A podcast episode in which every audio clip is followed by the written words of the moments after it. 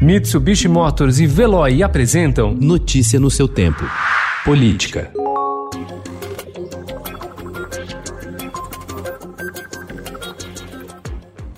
Disputadas em meio a um cenário de pandemia, as eleições municipais desse ano terão mais candidaturas de profissionais da saúde. O pleito de novembro terá 11.211 candidatos que atuam na área, entre médicos, enfermeiros e técnicos de enfermagem. O número é 17,7% maior em relação a 2016 e está acima da alta geral de candidatos nessas eleições, de 9,78%.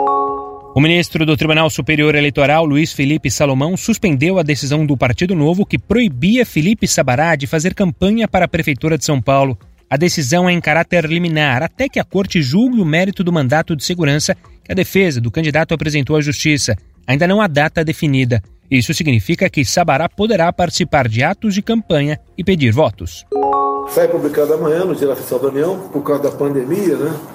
Nós temos pressa nisso, conversado com o Senado, o nome do Cássio Marques para a, nossa primeira vaga no Supremo Tribunal Federal. Nós temos uma vaga prevista para o ano que vem também. Essa segunda vaga vai ser para o Evangelho. O presidente Jair Bolsonaro confirmou ontem a escolha do desembargador Cássio Marques para a vaga de Celso de Mello no Supremo Tribunal Federal. Numa transmissão ao vivo nas redes sociais, Bolsonaro destacou a amizade com o desembargador, com quem, segundo disse, já tomou muita tubaína. Conversado com ele, conheço ele já há algum tempo, já tomou muita tubaína comigo. É família, Tá? E você tem certeza que vocês vão gostar do trabalho dele no Supremo Tribunal Federal. Ao rebater críticas sobre a indicação, o presidente afirmou que aliados já defenderam que o ex-ministro da Justiça, Sérgio Moro, fosse para a corte. Vocês acham que ele, Moro, seria um ministro leal às nossas causas? A questão de amizade é importante, disse o presidente.